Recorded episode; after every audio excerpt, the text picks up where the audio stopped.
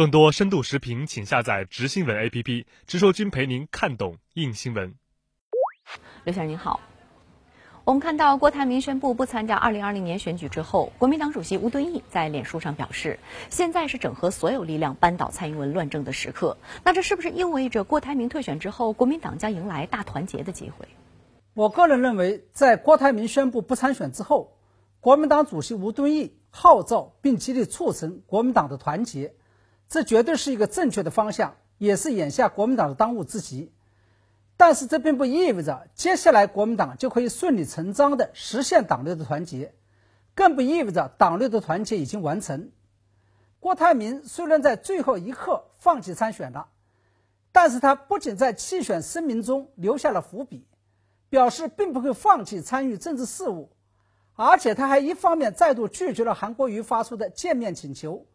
另外一方面还透过幕僚表态，愿意在接下来的民意代表选举中为柯文哲的民众党站台。那么这个就说明郭台铭的弃选，只是意味着郭台铭不会成为韩国瑜与国民党选战中的负面力量，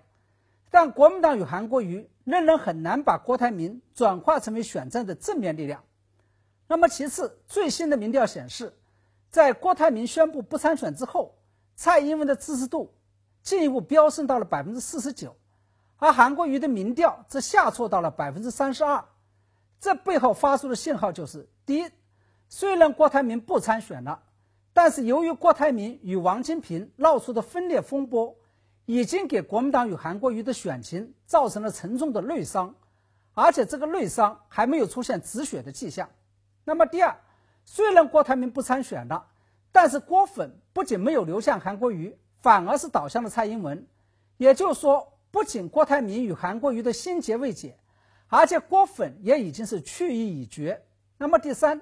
它反映出当前不满国民党与韩国瑜的，不仅仅是只有郭台铭与王金平，